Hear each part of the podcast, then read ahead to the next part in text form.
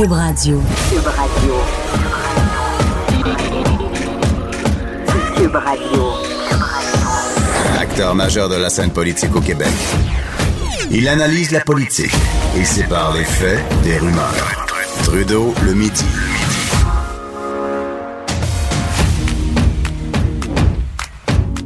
on est en onde. Mon Dieu, ça commence vite ce show-là. Bon midi tout le monde.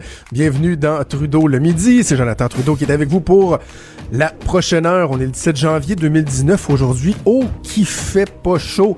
Ici dans la région de Québec, on parle d'un ressenti de moins 34 avec le ferveur. On a même été jusqu'à moins 38 euh, en début de journée. Donc c'est vraiment, vraiment, vraiment pas chaud. Puis il y a des tempêtes de neige qui s'en viennent. Mais bref, on va finir par passer au travers.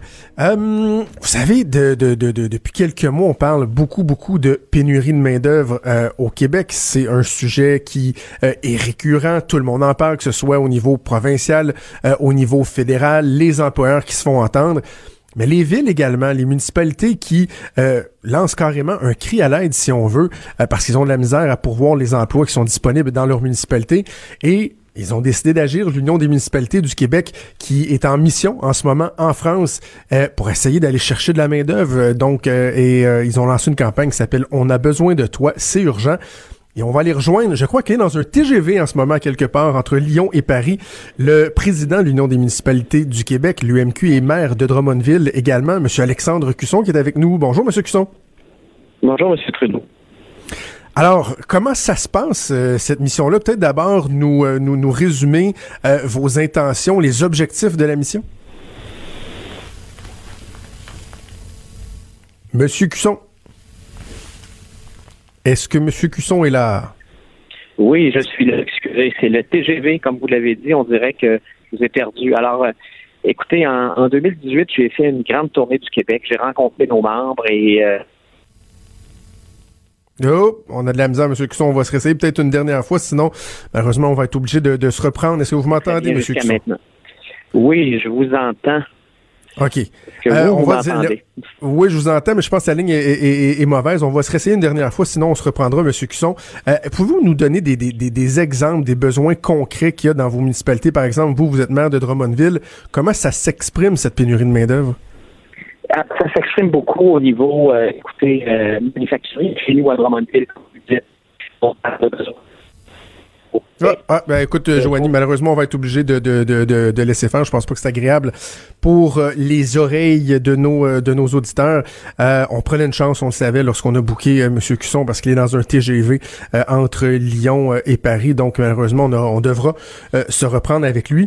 Peut-être quand même vous parler du, du fait que les villes qui, euh, euh, sont présentes donc euh, en France, on parle bon le maire de Drummondville qui est là, président de, de l'UMQ, mais il y a les villes de Contrecoeur, de Deux-Montagnes, de Drummondville, de Matane, de Saint-Donat et de Sainte-Julie. Donc eux s'en vont là-bas pour dans le au salon du travail et de la mobilité professionnelle parce qu'ils disent on a 100 000 emplois qui sont accomplis un peu partout au Québec en raison de la pénurie de main d'œuvre. Donc eux espèrent revenir avec des, des caisses de CV on peut peut-être aussi se, permettre de croire que euh, en France, ben, de tout temps, il y, a eu un intérêt pour le Québec, il y a eu un, maillage qui est naturel, une relation presque fusionnelle, diront certains, avec nos cousins français. Donc, l'intérêt pour venir au Québec, il a toujours été là. On a beaucoup d'immigrants euh, qui viennent de la France. On peut peut-être se permettre de croire aussi dans le contexte actuel, avec ce qui se passe, la crise des, gilets jaunes, le contexte social euh, qui n'est pas évident ben peut-être qu'on revêt un attrait encore plus particulier. Par contre, l'interrogation que j'ai, le bémol, une des questions que je voulais poser à à monsieur Cusson, euh, c'est OK, on veut en accueillir davantage, mais est-ce qu'on est capable de faciliter la transition, de faciliter leur arrivée et surtout, surtout, surtout la reconnaissance des acquis? On veut euh, des bons emplois, on veut des immigrants qui vont être euh, actifs au niveau économique, qui vont être des atouts pour la société, ben, quand vous avez un médecin qui arrive ou un ingénieur qui arrive et qui est pris pour, je, vais avec l'exemple cliché, mais qui est pris pour conduire un taxi, ben, ah, on se dit, est-ce que, est-ce que vraiment ça en vaut la peine? Est-ce que c'est une utilisation maximale de ce que cette personne-là peut nous amener comme contribution au Québec? Ben, il y a ça aussi, là. Donc, oui, aller chercher des candidatures, Mais j'imagine que les maires aussi, puis je pense, j'ai ben pas je pense, j'ai déjà entendu euh, Régis Labombe, le maire de Québec, euh, évoquer ce, ce, cette problématique-là au cours des derniers mois. Euh, faciliter la reconnaissance des acquis enlever quelques couches de, de, de, de paperasse pour qu'on puisse faire venir les, euh, les immigrants de manière euh, beaucoup plus beaucoup plus efficace. Évidemment, autre question qui serait intéressante de poser à M. Cusson, mais je pense qu'il n'aurait pas trop voulu se mouiller là-dessus, c'est qu'est-ce qu'il pense des positions de François Legault, hein, parce qu'on sait que bien des gens qui sont un peu qui se posent des questions parce qu'ils disent ouais là François Legault veut diminuer les seuils d'immigration, en, accueillir, en accueillir moins mais les accueillir mieux. Hmm, mais on a besoin de gens. Alors, il y a des gens qui, qui, font bien attention avec euh, François Legault. Parlant de François Legault, tiens. Il y a eu une conférence de presse, en fait une rencontre et une conférence de presse fort, fort, fort intéressante ce matin. Euh, je vous rappelle le contexte. Justin Trudeau, qui fait ça sur une base assez régulière, va déplacer son conseil des ministres des fois avant une session parlementaire, par exemple, va le faire euh, deux fois par année au moins. Donc, il déplace son conseil des ministres dans une région du, Canada.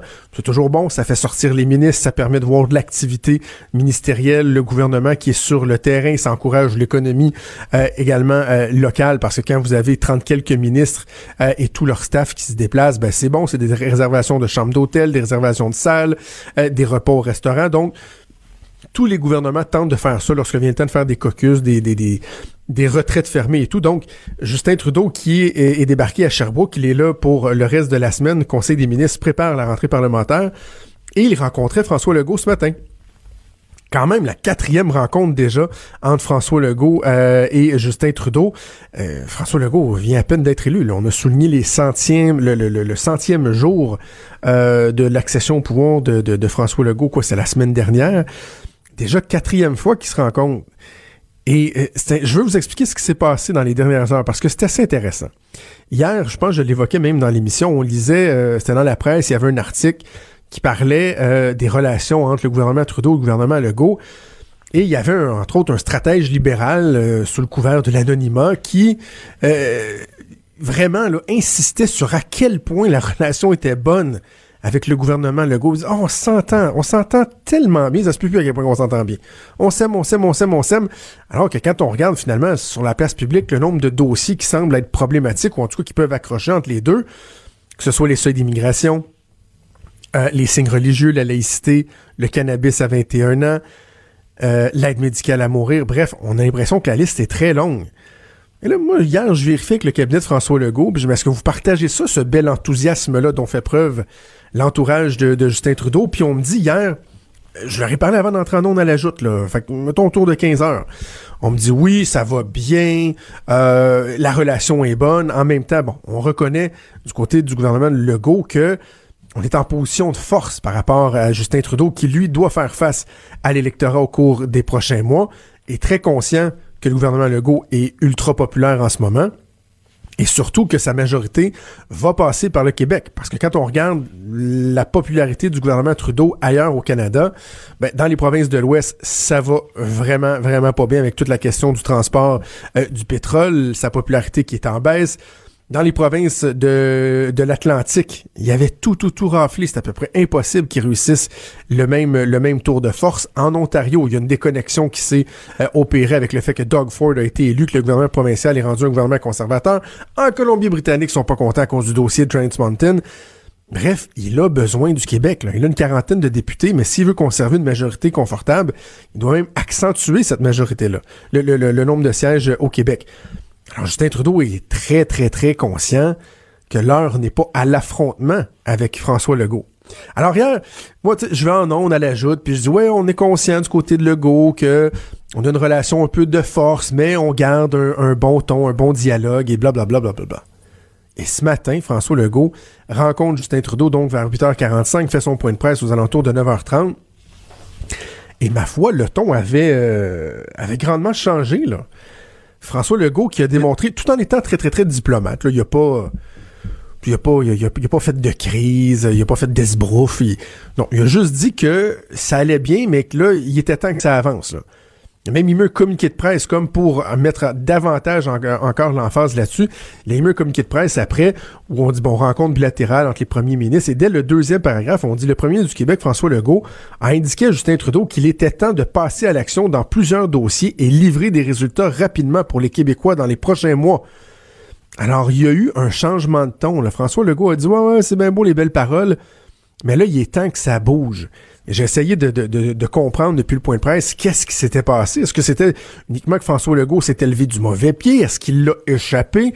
Ou si c'était vraiment une stratégie, si c'était voulu? Ben, c'était voulu. Et ce qui s'est passé dans les dernières heures, c'est que François Legault, il avait un conseil des ministres hier. Et là, il, a pris euh, chacun des ministres qui euh, ont des dossiers avec le fédéral. On pense évidemment à Simon Jolin Barrette à l'immigration. Il y a également euh, euh, Sonia Lebel à la justice, euh, ministre responsable des affaires intergouvernementales. Bref, plusieurs ministres qui ont des dossiers en cours. Et la réponse a été la même avec tous.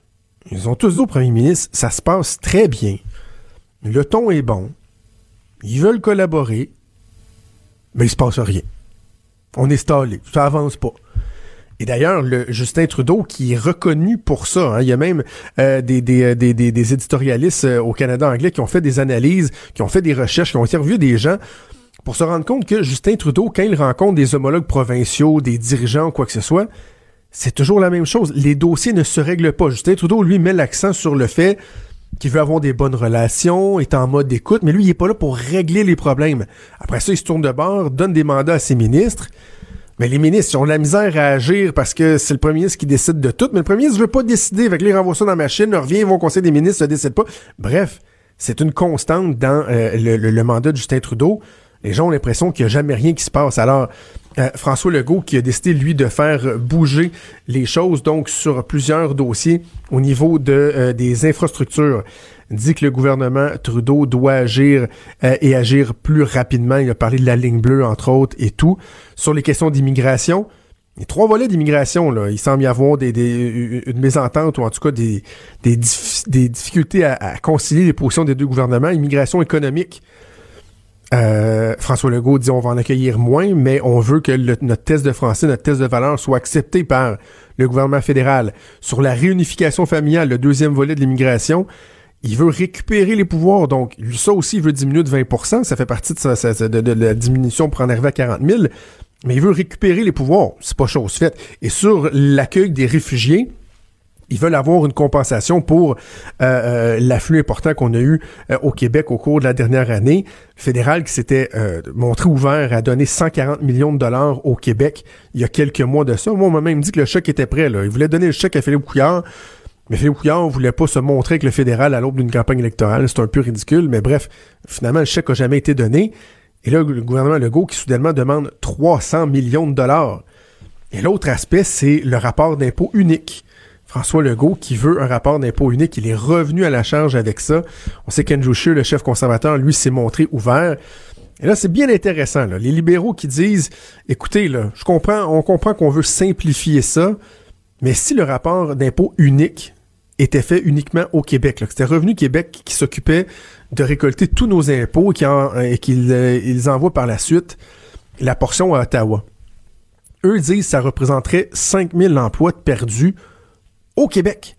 Donc des employés de revenus de l'Agence du revenu du Canada qui travaillent entre autres pour euh, pour les, analyser, à traiter tous les rapports d'impôts qui sont qui sont faits au Québec pour le fédéral. Ils disent que ça représenterait 5000 emplois perdus. Et là, ça, c'est bien épouvantable. Parce qu'en même temps, vous pouvez pas d'un côté dire que la pénurie de main-d'œuvre, c'est donc bien épouvantable et que le fédéral euh, euh est, pas chaud à l'idée de réduire les seuils d'immigration parce qu'on manque de monde, on manque de monde, on manque de monde. Mais en même temps, de l'autre côté de la bouche, dire, hey, s'il fallait qu'on perde 5000 emplois, 5000 fonctionnaires, ça serait, l'enfer. Ben, c'est parce que la première mission du gouvernement, c'est pas d'être un fournisseur d'emplois, c'est de donner des services, de le faire de manière efficace.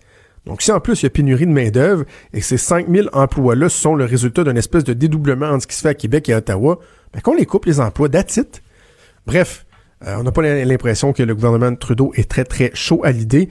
Mais euh, j'ai l'impression qu'aujourd'hui, le, beau vernis, là, on avait hein, un beau vernis, la collaboration entre le fédéral et euh, le provincial. On a l'impression que ce vernis-là a commencé à craquer un tout petit peu, un petit tantinet. On va voir comment ça va évoluer au cours des prochaines semaines et prochains mois. Trudeau le midi. Joignez-vous à la discussion. Appelez ou textez. 187 Cube Radio. 1877 827 2346. Mon effronté favorite qui est en studio à Montréal, Geneviève Peterson, qui est avec moi. Salut Geneviève. Salut Jonathan. Euh, Geneviève, avant qu'on parle de nos sujets, euh, on a beaucoup parlé la semaine dernière de l'aide médicale à mourir parce qu'il y a tellement de dossiers qui sont dans l'actualité. Il y a les deux personnes qui sont à procès. Il y a euh, l'homme qui est accusé du meurtre au deuxième degré de sa femme. Bref, euh, c'est un, sujet qui reprend beaucoup de place dans l'espace public. Et il y avait aussi l'histoire des deux octogénaires au Saguenay qui avaient, semble-t-il, conclu un pacte de suicide qui n'avait pas fonctionné. J'aime pas ça le dire comme ça, mais c'est ça. Euh, et là, on se demandait est-ce que le, mari va être accusé? Il y a du nouveau dans cette histoire-là. Ben c'est ça. C'est un sujet dont on a parlé ensemble euh, abondamment. Puis euh, on apprenait tantôt qu'il y aurait aucune accusation qui serait portée contre l'homme de 85 ans. Donc pour moi, à mon sens, là, c'est une excellente nouvelle, Jonathan. Mais j'espère que cette histoire-là va mettre en lumière justement la détresse et la solitude auxquelles font face les personnes âgées quand vient le temps de pallier justement à la souffrance de leur existence, parce que beaucoup de coroners qui euh, lèvent le flag, comme on dit en bon français, et disent il y a beaucoup de morts euh, accidentelles, ils peuvent pas le prouver, là, qui sont dues à des overdoses de médicaments volontaires. Donc, il y a énormément d'aînés qui se suicident comme ça et c'est très, très triste. Donc, voilà. Et, toute la question des aînés, moi, je suis euh, très soulagé que en ce début d'année, on en parle autant que ça. Euh, honnêtement, là, je, je, je, souffle dans notre trompette parce que au journal, on en a parlé. Ici à Cube, on en a parlé. Euh, à TVA, LCN, on a fait avancer les choses. On a fait, euh, on a réussi à obtenir des, des, des, pardonne-moi l'anglicisme, des commitments de la, de la ministre des aînés.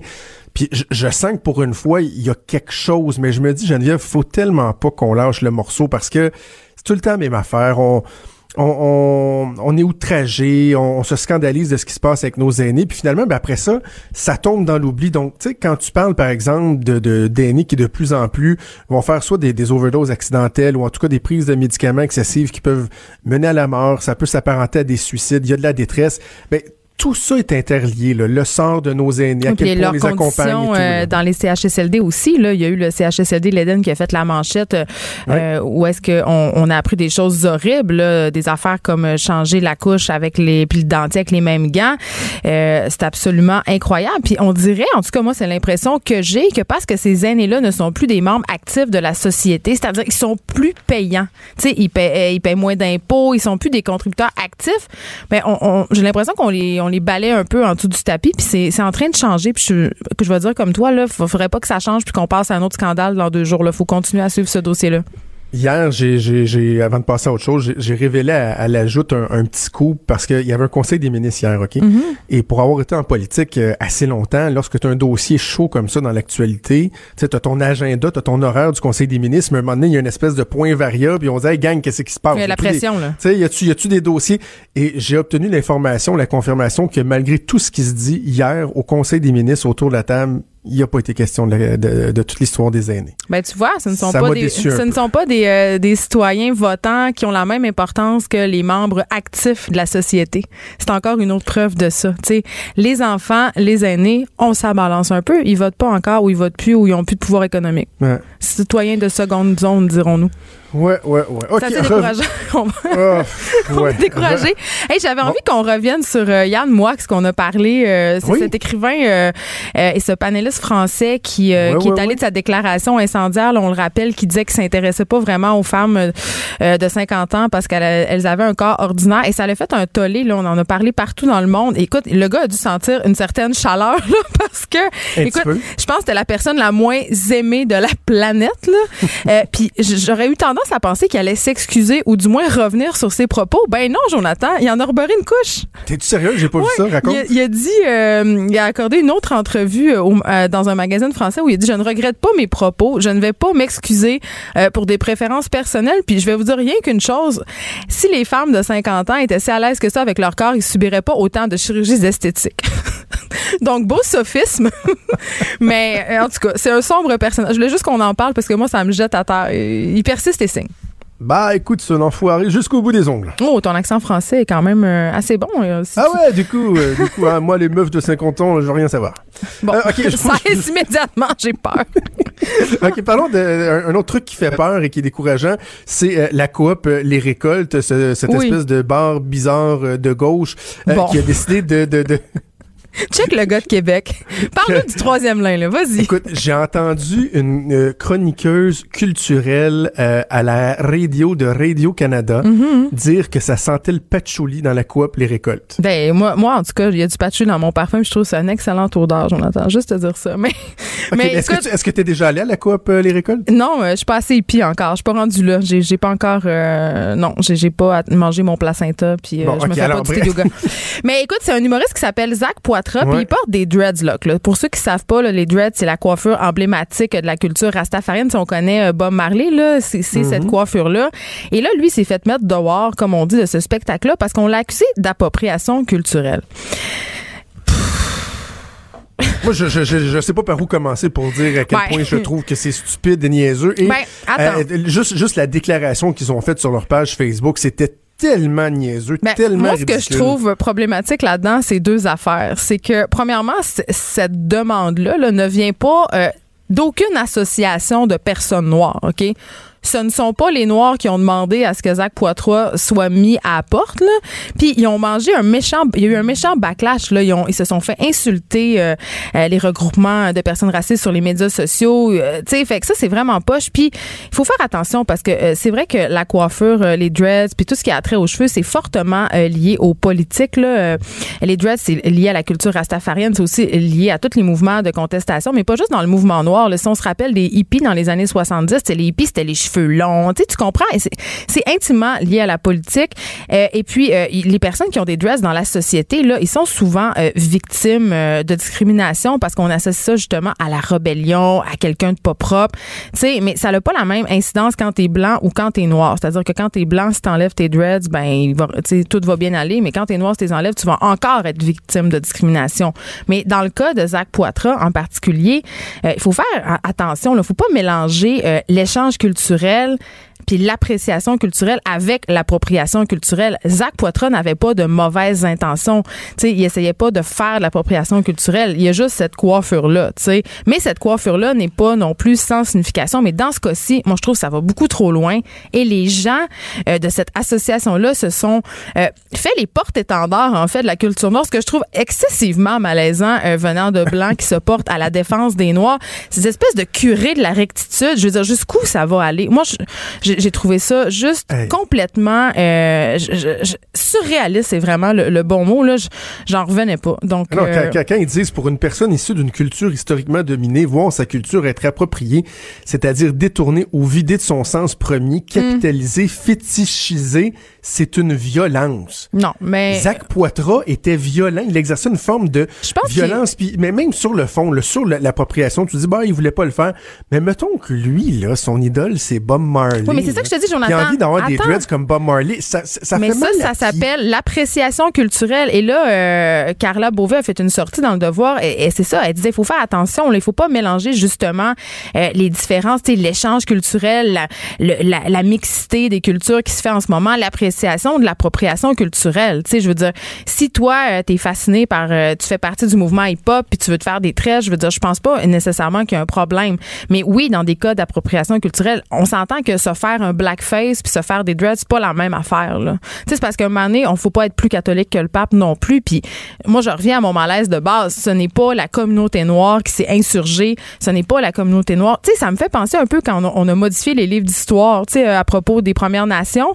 Euh, tu sais, les regroupements d'Autochtones sont sortis pour dire c'est pas venu de nous. Et pourtant, ils ont mangé de la marde, entre guillemets, excusez-moi l'expression, là. Mais c'est eux qui mangent de la marde après parce que nous, on se dit, ben c'est ça, ils sont encore dans les revendications puis ils sont tout le temps en train de se victimiser. Tu sais, c'est ça que ça fait, des gestes comme ça. Ça, ça, ça stigmatise les gens encore plus puis ça nous éloigne encore plus au lieu de nous rapprocher. Et c'est ça que je trouve déplorable dans l'histoire de Zach Poitras. Ah, et avant de passer, juste lire un autre passage, quand ils disent à ceux et celles qui disent que les personnes noires font aussi de l'appropriation culturelle en se lissant les cheveux, nous aimerons, nous aimerions rappeler la dimension systémique que prend le racisme et que le fait de se lisser les cheveux ne constitue, ne constitue pas un acte d'appropriation, mais bien plutôt un acte de survie inscrit le plus hmm. souvent au sein d'un processus d'adaptation à une société véhiculant les critères de beauté de la blancheur. Ben, tu sais, quand, quand, même que dans la, au sein même des, des, de la population noire, euh, les noirs qui se réduisent les cheveux souvent font l'objet de critiques parce que depuis quelques années, il y a une espèce de retour justement aux cheveux naturels où on revendique justement sa culture. Et oui, Jonathan, tu peux pas le nier, euh, il y a plusieurs euh, personnes noires qui ressentent le besoin de se réduire les cheveux pour se conformer euh, aux standards de beauté euh, qui sont souvent occidentaux, qui sont souvent euh, justement associés aux femmes blanches, donc aux cheveux raides. Puis, mais en même temps, il n'y a aucune femme qui échappe aux standards de beauté et les femmes noires ne font pas exception. Tu sais, voilà. J'ai raison. Parlons de Gillette. oh, non, c'est ça. Parlons, parlons de Gillette, tiens. Ah oui, on parle de Gillette. Gillette, the best tu te rappelles-tu? a man can get. Est-ce, ben, est-ce que toute la journée hier, j'ai eu Gillette. La perfection, la perfection masculine. on chante pas bien. J'avais jamais réalisé que c'était la traduction de The Best a Man Can Get. Je sais. Euh, la fameuse campagne publicitaire qui a été lancée au cours des derniers jours. T'en penses quoi? Est-ce que ça, est-ce que ça va trop loin, là? Est-ce que ça contribue à la victimisation du pauvre homme euh, blanc? Euh, ben, je commence, ben, je commencerai d'emblée en disant, les, toutes les initiatives marketing qui tablent sur un peu les courants sociaux. moi, j'appelle ça le marketing de la cause. On l'a vu beaucoup, mm-hmm. on a vu beaucoup de marques ces dernières années s'associer à des causes qu'on pense notamment au cancer du sein ou à Nike euh, plutôt cet automne, ça avait plutôt bien euh, fonctionné pour eux, tu sais. Euh, là, c'est Gillette qui emboîte le pas. Gillette qui, qui, qui, est la propriété de Procter Gamble, tu sais, qui ont Dove, qui ont Axe. Et Dove aussi a été quand même une pionnière dans cette espèce de tendance marketing-là. Là, tu te rappelles de la campagne Dove pour la vraie beauté où on pouvait voir des femmes normales, entre guillemets, c'est-à-dire des femmes qui affichaient différents poids, des blondes, des rousses, des femmes de, de plein de nationalités aussi. Tu sais, donc c'est tablé sur des mouvements populaires, des mouvements sociaux pour vendre, hein, parce que c'est quand même ça ben l'objectif. Ben, clairement. Puis, puis quoi de mieux pour vendre que de s'adresser à l'émotion du consommateur? Et c'est exactement ah ce que fait Gillette avec euh, avec euh, brio, je dois le dire, parce que c'est pas parce que la marque veut vendre que le message euh, n'est pas positif ou n'est pas important. Et dans ce cas-là, je trouvais ça intéressant. Si vous avez pas vu la pub, allez la voir. Elle est sur YouTube. Puis je pense qu'elle est même sur le site de Cube Radio. on voit vraiment des garçons qui remettent en question justement des comportements associés typiquement aux gars. Tu sais, la fameuse phrase Boys will be boys. Oui. Tu sais, on voit des petits garçons euh, en train de se battre. Euh, on voit des petits garçons. L'intimidation, c'est pas juste du tripotage de fesses. Non, parce que c'est ça. L'intimidation, la bataille. Exactement. J'allais dire, cette campagne-là euh, surfe sur le mouvement MeToo, sur le mouvement aussi agression non dénoncée. on essaye, les gars essayent, on voit, là, c'est particulièrement parlant, on voit un gars dans la rue qui catcale une fille, puis son ami dit, hey, ça se fait pas, ça. Tu sais, puis il y a une scène absolument incroyable où des pères font le barbecue parce que hey, le barbecue, c'est quand même le porte-étendard de la chinole, mon monsieur. Hein? C'est la masculinité à son apogée. Plus le barbecue est gros, plus la chinole est proéminente. On le sait. Donc, il scandent boy will be boy ou boy will be boy. Il, il scandent ça. Puis, euh, parce qu'il y a deux petits garçons qui sont en train de se battre. Puis à un moment donné, il y a un père qui, qui va puis fait Hey, c'est pas comme ça qu'on se traite les uns les autres. Donc, c'est vraiment bien. C'est une campagne euh, qui, qui, pour une fois, euh, qui invite les gars à agir, à être, à participer euh, justement à l'évolution des relations entre les sexes et qui les, les, amène à prendre le taureau par les cornes. Fait en ce sens-là, c'est très positif, Jonathan. Exact, exact. Parce que oui, il y a l'aspect marketing, ça tout le monde le souligne, ben c'est vrai. Évidemment, ils veulent vendre la crème à raser et des rasoirs, mais quand on va sur le site qu'ils ont mis en ligne de, de Best Men Can Be, oui il y a une explication que je, que, je trouve très intéressante et particulièrement une phrase. Ils disent It's time we acknowledge that brands like ours play a role in, in influencing culture. Mais bien sûr. C'est temps qu'on se rende compte que des marques de commerce aussi influentes que nous, ben on a un rôle à jouer dans la culture populaire et d'envoyer un message comme celui-là qui il y a aucun dérapage dans le message hein on voit pas un homme qui veut euh, donner un bec à une femme puis qui fait signer un consentement là, tu sais. Non non, mais il y a quand même certaines féministes il y a quand même certaines féministes qui ont soulevé que la récupération du mouvement MeToo était un petit peu douteuse, mais moi je ne suis pas ah. d'accord avec elle, je trouve ça parfait puis euh, j'allais dire Jonathan, la Gillette oui, c'est vrai a contribué à l'image un peu toxique qu'on se fait euh, des gars puis aussi que les gars s'imposent, tu sais cette espèce d'image d'homme fort, d'homme pourvoyeur, d'homme qui pleure jamais euh, d'homme qui est toujours en contrôle. Euh, Gillette a largement fait la promotion de ça. Là. Si on Ben oui. regarde le nom de leur rasoir, c'est le nom des rasoirs pour hommes, là, encore à ce jour. Oui. là, Turbo, Mac 3, c'est toutes des affaires vraiment Ah, non, euh, qui appellent à la force et à la virilité. Puis ça, euh, quand même, euh, il y a une étude qui est sortie le mois, ce mois-ci, en fait, c'est par l'American Psychological Association qui a dit que, tu sais, on parle beaucoup de la détresse psychologique des hommes et des garçons en particulier, OK? Mhm. Et cette étude-là a démontré que la masculinité traditionnelle, telle qu'elle était véhiculée, ce qu'on vient de dire, là, tu dois être fort, tu dois pourvoir, tu dois jamais être faible, ben c'est c'était une bonne source en fait de cette détresse-là, de leur, leur détresse physique et mentale. Puis je trouve qu'une pub comme ça euh, fait un bon travail euh, pour justement que les hommes se délivrent aussi Ouais. de ce carcan-là, parce qu'on parle souvent euh, de nous les femmes comme on est prisonnières euh, d'un carcan, d'une image, mais vous aussi vous êtes prisonniers de des rôles très très définis. Tu sais. Bravo, bravo. Hey, Geneviève, toujours un plaisir. On t'écoute demain matin à 9h avec euh, ta collègue Vanessa. Toujours un plaisir de te parler. Bye bye. Trudeau, le midi. Pour nous rejoindre en studio, Studio à commercial cube.radio.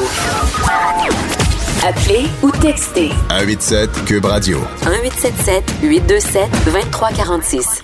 Notre spécialiste en politique américaine, Luc La Liberté, qui est avec moi. Bon midi, Luc. Bon, bon midi. Euh, bon, ça brasse évidemment encore aux États-Unis. Le shutdown qui se poursuit, on est rendu euh, à un record. Mais là, il y a quelque chose de très intéressant qui s'est passé au cours des derniers jours.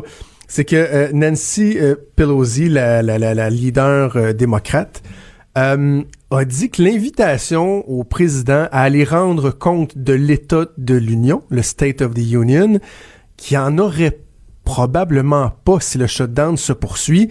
Et on est tellement habitué, ça fait partie de la tradition américaine de voir le président. Il y a quelque chose de très théâtral même dans la façon que ça se passe. Tu peux peut-être nous le raconter un peu. Aller rendre compte de l'état de l'Union. Et là, finalement, ça se peut qu'il le fasse pas, ou en tout cas pas de la façon dont on est habitué de le voir faire. Voilà, en fait, ce que Mme Pelosi a fait, elle a commencé par lui envoyer une invitation en disant, ben, venez nous rencontrer, venez euh, faire euh, le discours sur l'état de l'Union. Puis, considérant les problèmes qu'entraîne le shutdown, d'abord les négociations elles-mêmes, mais elle a invoqué de, de, de présumés problèmes potentiels de sécurité parce que les agents, eux, qui assurent la sécurité ne sont pas payés. Alors, dans une lettre particulièrement polie, mais qui est très, très de sens, a dit à M. Trump, ce serait préférable que vous passiez à un autre moment. Euh, il y a plusieurs angles pour euh, traiter de ce sujet-là, puis tu as utilisé une expression qui est la bonne. C'est une tradition, le discours sur l'état de l'Union. Sans vous faire tout un cours d'histoire, au Non, mais départ... vas-y, j'aime ça. Voilà. au départ, quand on, quand on lance ça, cette idée du discours sur l'état de l'Union, c'est qu'il y a une prescription dans la Constitution américaine. En anglais, c'est la phrase consacrée, vous l'avez peut-être déjà entendu, de temps à autre. ou Il from- time to time. il charle from time to time. Donc, aux États-Unis, dans les réseaux, c'est, souvent comme ça qu'on Ouais. nous le présente. Donc, en fait, c'est de temps à autre. Et les présidents, au départ, ne se déplacent même pas.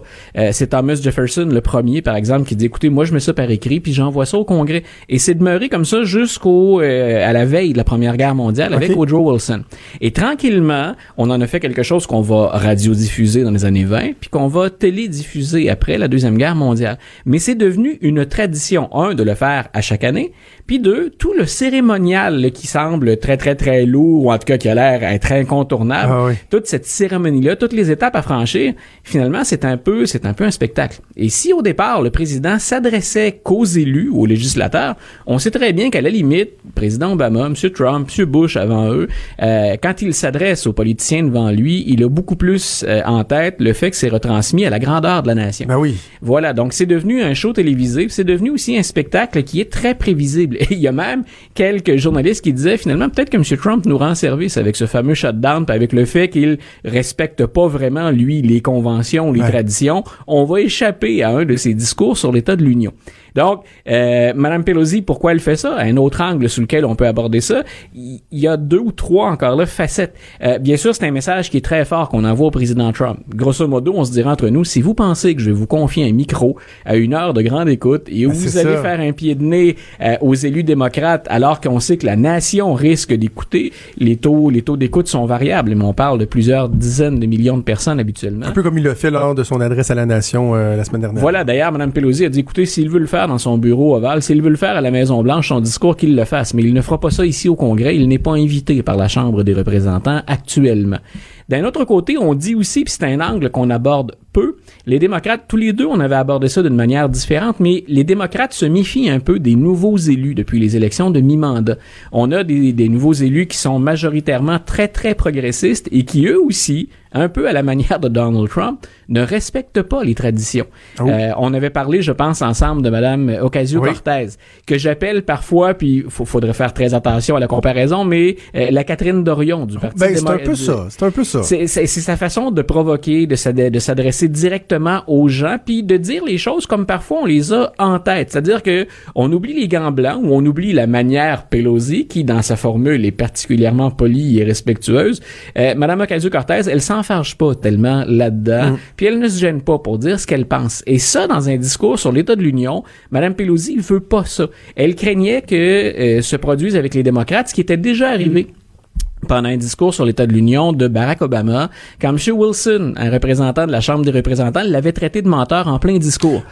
Et c'était tellement, euh, c'était tellement irrespectueux et tellement peu conventionnel qu'il était revenu faire des excuses parce qu'on avait exercé des pressions sur lui. Donc, on voulait éviter ça. Du côté démocrate, il y a deux avantages, si on veut, pour Mme Pelosi. Un, je donne pas le crachoir à M. Trump parce qu'on sait pas ce qu'il va faire avec, puis je veux pas être embêté. Surtout que nous menons dans les sondages. Les gens pensent que les démocrates font finalement, sont beaucoup moins euh, responsables ou nocifs dans leur comportement que ne l'est le président Trump actuellement. Puis de l'autre côté, ben, je, je garde mes nouveaux élus un peu sous ma coupe. Surtout que ces nouveaux élus, ils ont tenté de me tasser. Il y a eu une petite mutinerie contre la candidature de Mme Pelosi. Donc, elle fait d'une pierre deux coups en agissant ainsi. C'est prévu pour quand, normalement, le, le State of the Union? C'était prévu pour, mon Dieu, Jean Blanc, c'est le 27 ou le 29 janvier. OK, là. donc ça, ça- ça- il y, a- il il y a de réelles chances que, que, que ça arrive pas. Oui, ben là, on va voir. Bien sûr, il y a cette pression sur euh, autour des, des, des négociations, pas autour du mur. Il y a de plus en plus, là, chaque jour, on a de nouvelles confidences ou de nouvelles confirmations qu'il y a des républicains qui, eux, voudraient bien tasser du chemin ce mur-là pour retourner au travail ou pour euh, certains employés, mais pour que les autres qui travaillent actuellement sans être payés puissent obtenir un, un chèque de paye. Puis qu'on envoie un message aussi positif. Le milieu des affaires est contrarié par, euh, puis on peut penser à la bourse, aux investisseurs, on est contrarié par le shutdown parce qu'on se dit, écoutez, c'est une blessure qu'on se fait à nous-mêmes, on se tire dans le pied finalement, on prolonge ça, puis ça ébranle la confiance des investisseurs quand il y a autant d'instabilité politique. Donc, on, on, on souhaite du côté des républicains, puis il y a de l'argent sur la table. Hein. Les, les démocrates ont beau dire, on donne pas d'argent pour le mur, ils ont quand même promis 1,6 milliard pour, on joue sur les mots, la sécurité à la frontière. Ouais, des améliorations. Voilà, il y, a des, il y a des bases de négociation et les démocrates sont prêts à investir dans la sécurité à la frontière et ils attendent quelque chose en échange. Euh, et quelque chose en échange que les républicains sont prêts à offrir actuellement. Donc, ce qui semble être vraiment l'enjeu primordial, c'est à partir de quand Donald Trump va-t-il céder s'il cède? Et comment va-t-il formuler ça? Et c'est très clair actuellement dans les sondages. Il y a même des partisans de Trump qui tranquillement disent aux sondeurs, nous regrettons d'avoir voté pour lui, ce qu'on n'a pas vu ou entendu souvent depuis deux ans. Euh, puis de l'autre côté, ben, il y a la population qui, qui dit, écoutez, nous, on pense que le problème, dans ce dossier-là en particulier, c'est peut-être pas le cas partout, dans ce dossier-là, le problème, c'est le président. On va suivre ça au cours des prochains jours. Je veux qu'on pa- t'as- parlé des démocrates. Parlons-en parce qu'il y a de plus en plus de, de, de candidatures qui semblent Oui. poindre à l'horizon. On avait parlé entre autres d'Elizabeth Warren euh, la semaine dernière. Tu veux me parler entre autres de euh, c'est Kirsten Gillibrand qui vient de New York. Voilà. Je la connais pas beaucoup elle. C'est, la sénatrice. Elle est, euh, elle était à la Chambre des représentants auparavant. Puis quand Hillary Clinton est devenue euh, la secrétaire d'État de Barack Obama, euh, c'est le gouverneur de l'État qui, quand il n'y a pas d'élection prévue, choisit le remplaçant ou la remplaçante. C'est M. Qui avait nommé euh, Mme Gillibrand. Donc, elle était déjà connue comme avocate. S'il y a quelque chose dans son bilan qui peut être un peu sombre, euh, c'est qu'elle a défendu le, cigarette- le cigarettier Morris, Philip Morris. Donc, euh, c'est pas nécessairement la cause idéale. Il y a absolument rien d'idéal, mais pour son euh, pour son image, elle va aussi profiter de, de, de riches contrats finalement pour se libérer comme avocate et travailler, venir en aide à des gens dans le besoin, venir en aide à des femmes dans le besoin. Et c'est beaucoup là-dessus qu'elle mise. La candidature là, de Mme Gillibrand, elle est tellement, elle est terriblement intéressante parce que on en a six jusqu'à maintenant, puis des, des six, les deux plus connus sont M. Castro du Texas et Mme Warren. Les trois autres, c'est des gens qui... Beto O'Rourke commence à avoir Ben son voilà, lui, lui dit, ben écoutez, je suis un peu, euh, j'ai une petite frousse ces jours-ci, je suis allé me reposer, mais mais je reviens. Pendant ce temps-là, il laisse euh, mousser bien sûr les, les, les nouvelles, il laisse mousser sa candidature. Euh, Madame Gillibrand, là où je la trouve intéressante pour la prochaine élection, euh, ben, elle, elle, elle assure à tout la- la relève du Parti démocrate, ça c'est certain, mais au plan fiscal, au plan économique, c'est une conservatrice. Il y a une aile, Oh. peut-être que nos auditeurs ont déjà entendu l'expression au sein du Parti démocrate, ceux qu'on appelle les Blue Dogs. Donc, c'est ceux qui, au plan fiscal, au plan économique, sont beaucoup plus conservateurs, mais demeurent progressistes pour leur agenda social. Donc, Mme Gillibrand, elle correspond à ça. Et la raison pour laquelle je trouve ça intéressant pour les démocrates, si je me mets à la place ou dans la tête d'un stratège démocrate, c'est que ce qu'on a à gagner aux prochaines élections, là, qu'on ait plus de votes euh, dans l'État de New York ou en Californie, ça nous rapportera pas la présidence en raison du collège électoral. Si je vais chercher Mme Ocasio-Cortez, par exemple, il y a des chances que dans des États très progressistes, ben écoute, je vais battre des records. Mais ce n'est qu'un seul État. Ça ne me rapporte qu'un État. Aussi gros cet État-là Ouais, ouais. puisse-t-il être. Ce qu'on veut chercher au procès- aux prochaines élections, c'est retrouver ce qu'on a appelé le fameux pare-feu ou le firewall. Le Wisconsin, le Michigan, peut-être l'Ohio, qui là est plus conservateur. La Pennsylvanie, qui a longtemps été démocrate. Donc, probablement qu'une candidate comme Mme Gillibrand, encore plus à mes yeux que Mme Warren, a des chances de percer là. Elle va moins au plan économique faire peur que des élus très progressistes. En même temps, ce qu'on nous montre, c'est que le progressisme semble à la hausse aux États-Unis, ou en tout cas depuis les élections de mi-mandat. Faut faire attention, on n'a pas beaucoup de recul et de perspective, mais c'est la tendance actuelle. Dis-moi un mot sur euh, Kamala Harris, qui est sénatrice Oui. de la Californie. Elle, elle vient de lancer un livre. Oui. Elle a été procureure de la Californie pendant de nombreuses années. Euh, elle s'est démarquée dans les audiences pour confirmer le judge, le juge Kavanaugh, Oui, tout à fait. où elle avait été euh, très, très, très euh, euh, raide avec lui. Très incisive, qui semble très- intéressante aussi. Tout à fait. C'est euh, d'ailleurs chez les, les, les démocrates, il y a actuellement de belles candidatures. Il y en avait chez les républicains, il y en avait beaucoup. Il y en avait 17 à la dernière élection, mais ce n'étaient pas toutes des candidatures solides. Il y avait des gens d'expérience, mais il y a des gens dont la crédibilité pouvait être remise en question. Cette fois-ci, on a des gens qui sont euh, expérimentés. Après ça, est-ce que le programme plaît ou pas? Là, on verra, c'est Ouais. autre chose. Mais euh, Madame Gillibrand, on peut pas remettre son expérience, sa formation, ses études, ses compétences en question. Madame Warren, elle a une très belle feuille de route pour des progressistes. Euh, c'est le cas de Kamala Harris.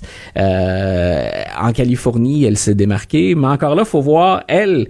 Euh, tâte le terrain. Entre autres, pourquoi est-ce qu'on en parle aussi tôt que ça? Parce qu'on est, dé- on Ouais. est à deux ans de l'élection. Ces gens-là veulent se démarquer. On sait que Joe Biden est en avance. On sait que Ce Sanders... qui est complètement ridicule.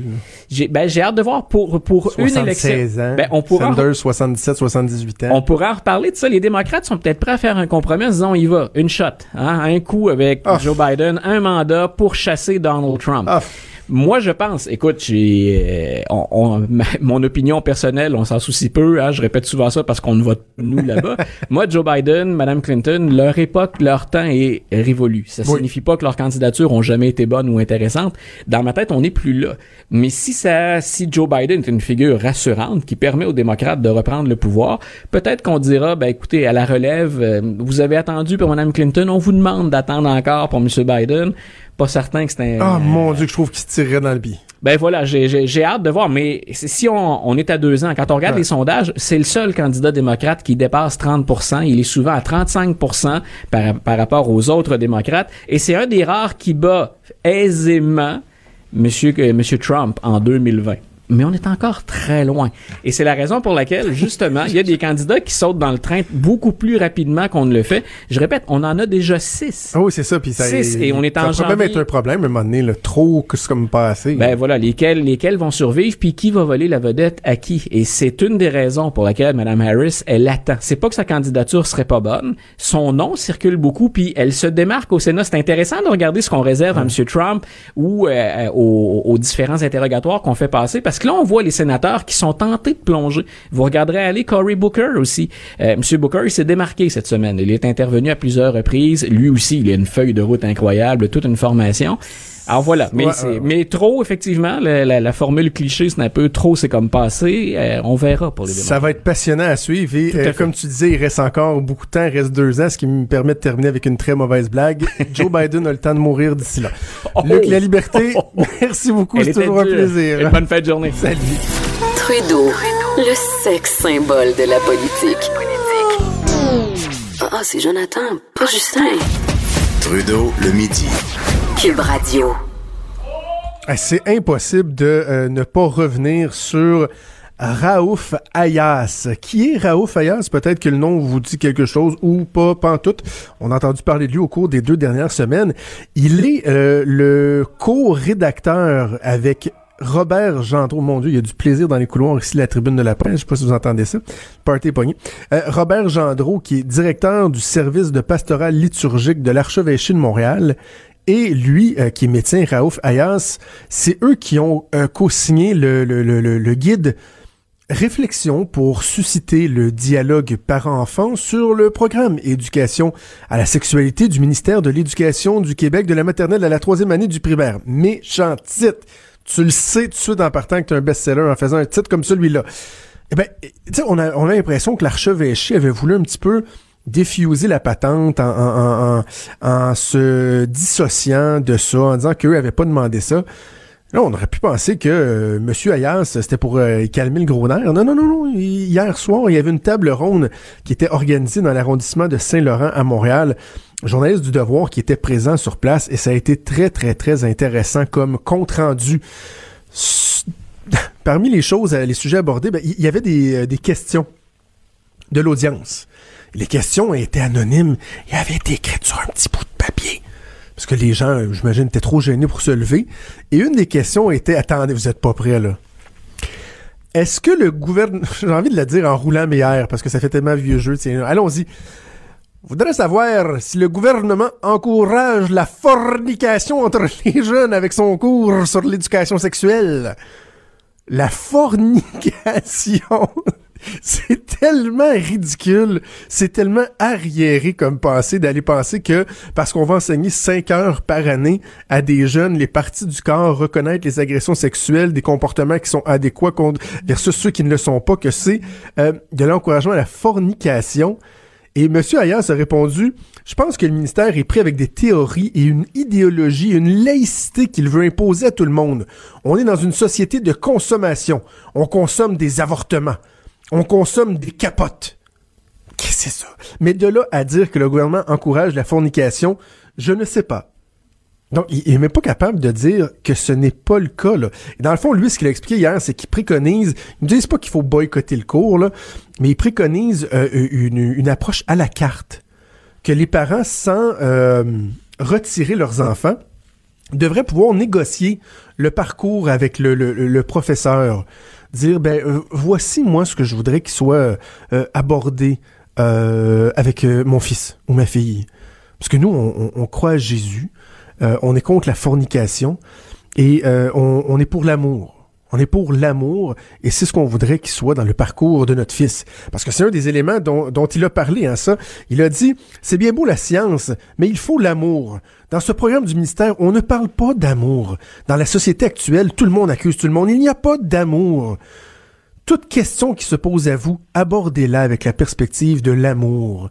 Le Christ a dit que notre religion est une religion d'amour. Il a rappelé que pour l'Église catholique, la sexualité doit demeurer une réalité de l'amour conjugal dans le cadre indissoluble du mariage. Donc, ce qu'on comprend, c'est qu'eux, ils rejettent les rapports sexuels hors mariage. Hein? Euh, c'est assez clair. Euh, ils sont contre les méthodes contraceptives euh, habituelles aussi. Ça, on, s'en doutait. Et donc, l'homosexualité hein, aussi. Ils ont répété qu'ils comprennent pas pourquoi on aborderait toute la question de l'orientation sexuelle avec des jeunes enfants. C'est assez arriéré, hein? C'est assez arriéré. Hein? Ils disent que des enfants de 12 à 13 ans ne devraient pas euh, avoir à, se faire enseigner les différentes orientations sexuelles. ils disent qu'il faut pas non plus mettre en doute, là, euh, il faudrait mettre en doute le fait qu'on on, apprend aux jeunes que les adultes sont des suspects, que tous les adultes sont des suspects. Non, on devrait parler juste d'amour, d'acceptation. Être un peu naïf. Comme euh, un jeune, par exemple, qui se présentait à l'église sous les bons soins d'un prêtre et qui se faisait tâter un petit peu. Hein? C'est pas, pas, pas un ennemi, le prêtre, voyons, c'est de l'amour. C'est la religion de l'amour, il veut juste du bien. Quelle espèce de mentalité d'arriéré et dire qu'il y avait quand même une centaine de personnes qui étaient dans la, pièce pour écouter ce genre de sottise-là? Faut le dénoncer. Je, prends plaisir à le faire, mais faut le dénoncer parce que ça n'a pas de bon sens. Cube.